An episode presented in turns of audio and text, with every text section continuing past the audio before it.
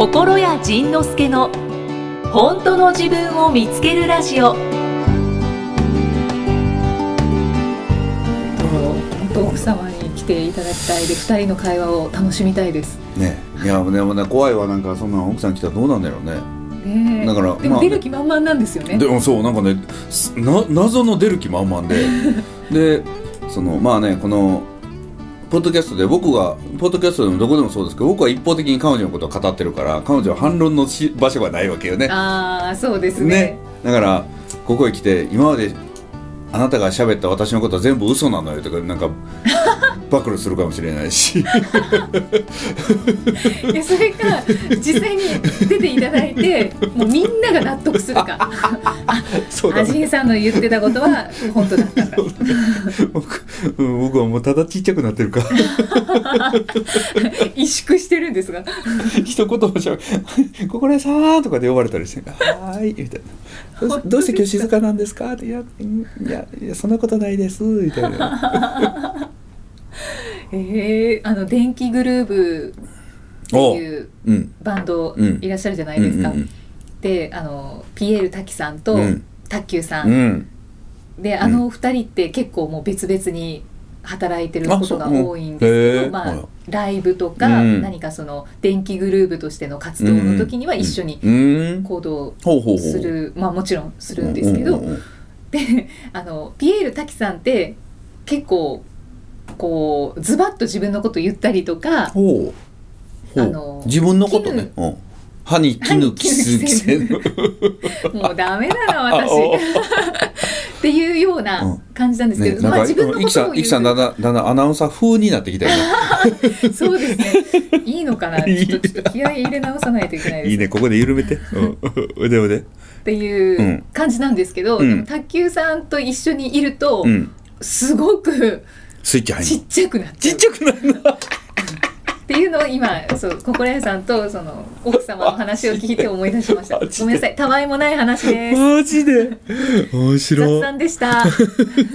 大丈夫、大丈夫、全体が雑談やから。そうですねそうです。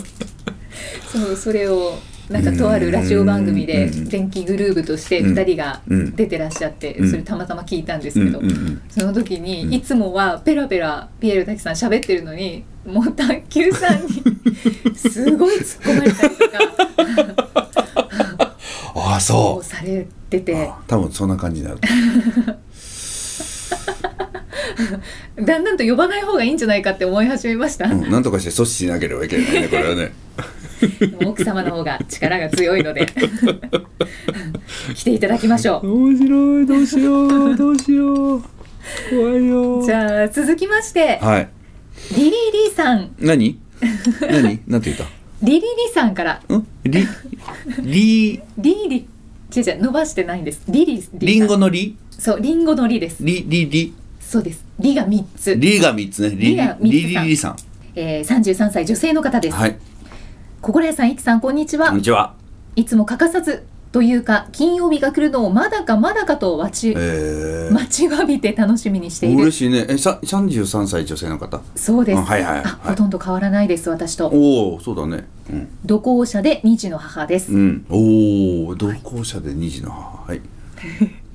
私は昔から悩みやすくうん。悩むとすぐに食欲がなくなったり、うん眠れなくなったりしてしまいます、うーん。でも最近はうんこのポッドキャストを聞いていると、うん。なぜか不思議なことにいつの間にか寝ていることが多いですうーん。あ、よく言われるね。このポッドキャスト聞いてると 寝寝る人多いね。なんだろうね。そうなんですよ、すごく安眠効果があるのでびっくりですいつも助けていただいてありがとうございますという感謝の言葉だけを今回伝えたかっただけですありがとう。ということですなんでみんな寝るんやろね、これね。何ですかねなんか夜寝る前に聞いてる人もそうそうそう。すごく寝れるっていうね。いるみたいですね なんだ、なんだこのポッドキャスト。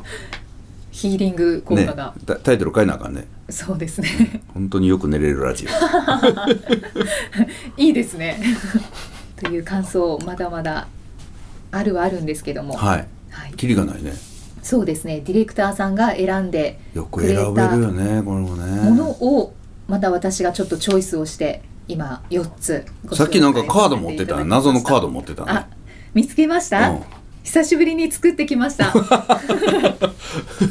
そうなんです。そうなんか謎のカード持ってるなと思って。こちらは質問カードです。でこれを昨日考えてたんです。どうやって心屋さんに取ってもらおうかなってなんかねもそうね。ここにもう質問が書いてあったらいいのになっていつも思うね。あそうですか。そしたらその取った瞬間に読めるやん。あそうですね。うん。ここにはそのタイトルだけのカードがあってでそっからこれ引いたやつからまた本文探しに行くんやんね。あのそうキーワードから連想してもらいたいなと思って。誰に？あみんなに？みんなに。ああなるほど。どういう質問あなるほど。了解。まあでもそんな大したことじゃないですね。すいません。そう。ですね。うん。そのそれもねしかもね前なかなか見つけられなかったよね。面白いなと思って。なんかちょっと恥ずかしくなってきたんですけど。せっかく作ってきたのに。じゃあこうトランプのようにじゃあじゃあはい。あ早い。はい。はい不安1か一おあな7があります。一おあなって書いてある。1か7がございますがどちらにしますか？一。1はーい。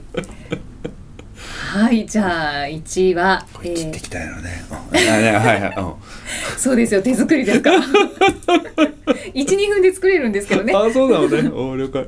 えー、真夜中のフクロウさん。真夜中の袋ね。おー37歳女性の方です。37歳女性の方。はい。はい仁さんいきさんこんにちは。こんにちは。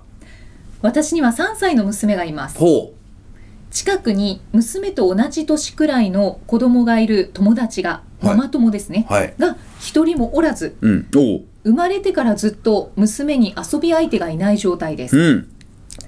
それが娘に申し訳なくてほ児童館などへ連れて行こうと思うのですが、うん。知らない親子がたくさんいるかと思うとううん。怖くて不安で一度も行ったことがありません。うん二人でポツンと浮くのが怖いのです、うん。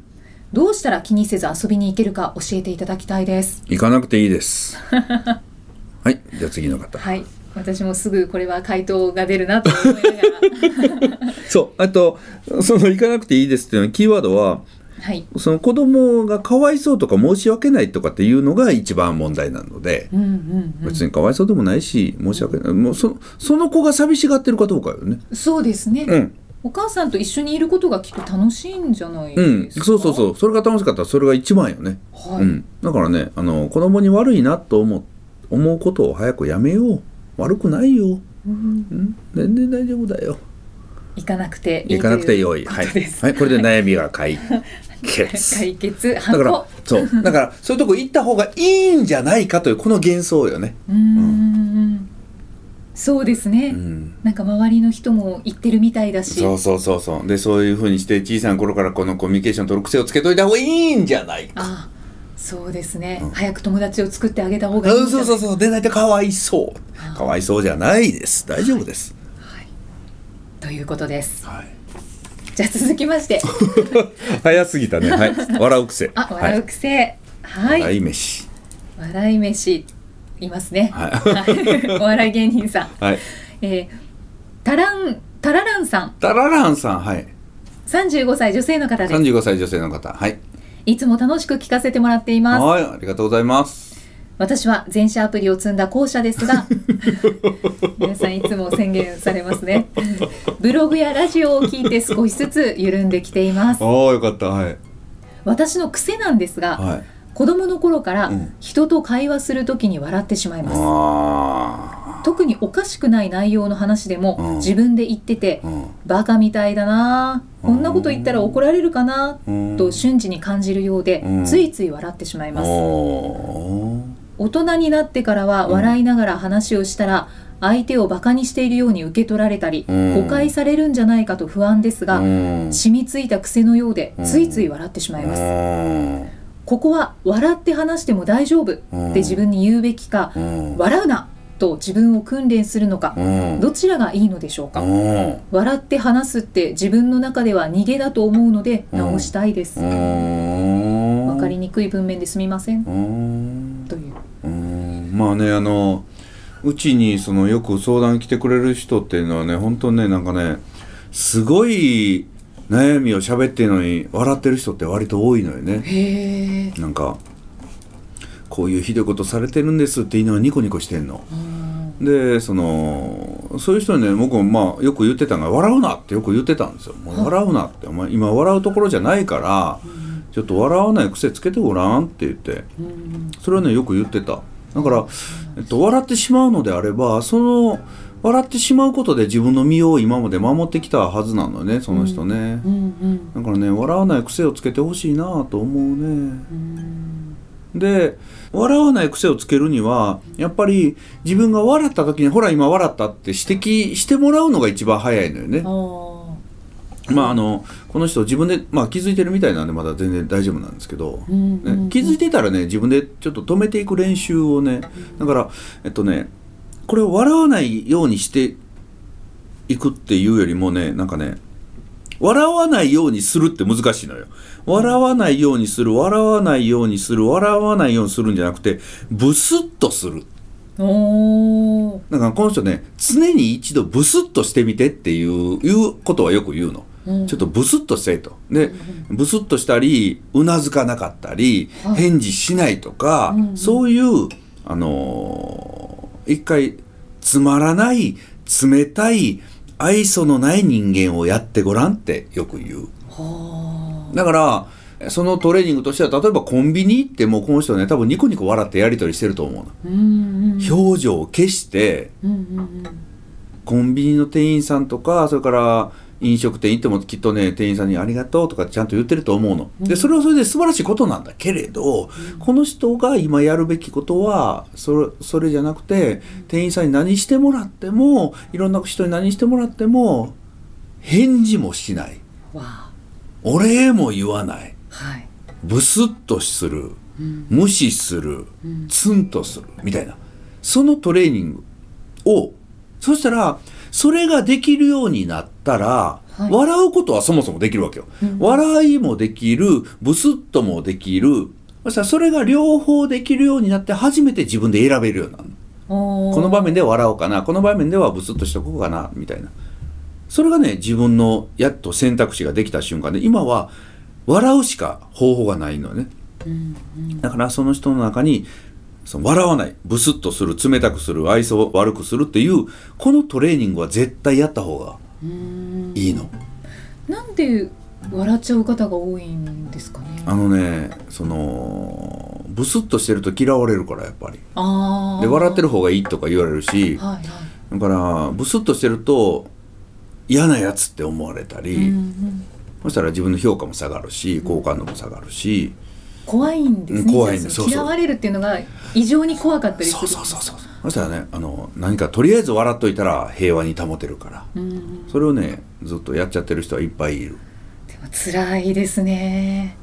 僕も昔そうやったからね。だからねその楽しくだから人の話聞いてて楽しくもないのになんか興味あるふりをしてみたりとかうんうね、んだからとりあえずそのえっとねもうこんなんもねあのうちの母親の教えが結構あったのよね。だからうんはい。みんなに愛想よくしときなさいと。その方が好かれるからと。うんうん。だから店員さんとかそういうところにも絶対敵敵を作らずにとりあえずニコニコ笑っといたら敵はできないからというなんかそういうだからね周りにきすごい気を使う生き方をしてきたのよね。うん。だからその僕自身もそのねブスッとする練習したのよ。ああそうなんですね、だからコンビニとか行ってももうニコリともせずにこうやり取りするとか、うんうん。だからね例えばスタバ行っても店員さんそみんな明るくてフレンドリーじゃないですか、うんうん。そこにあえて冷たい顔をして「おー。はい」とか言いながらこう 目も合わせずにドリンク受け取るとかね。そういうね練習を一度するとねいろんなことが分かるから。あ何が分かるかというとあそんなに愛想よくしなくても大丈夫なんだということが分かんない。ーうんうんうんなんかね一度愛想よくしないブスッとする練習はぜひこれはねやってほしいと思う。ででもねそれついつい自分でやってしまうからだからそういうのがね一人でできない人用にそのうちのスクールとか用意してるわけよ。うんうんはいスクールとかセミナーとか来てでもしもし私がまたあの変な愛想笑いしてたらしてるって怒ってねって言ってそのそういうことをトレーニングし合える相手を作る場所がそのスクールであったりするの。うん。まあ、そういうところにねちょっとなんかぴょっと顔を出してくれるといいな。とそうですね。マスターコーススと言います。はい。宣伝です。え何？さらりと宣伝です。宣伝です。ステマではございません。宣伝でございます、はいへえ笑う癖の人って多いんですね、多い。意外なぐらい多い。今笑うとこじゃないだろう君。なんでそんなひどいことされてることをそんな笑顔で喋んの？笑うなよってよく怒っじゃあ訓練。たうん。頑張れ。してみてください。こういうところね頑張ってほしいよね。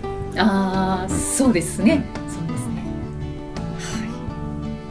はい。ありがとうございます。はーいご質問にお答えいただきました。ありがとうございました。ありがとうございます。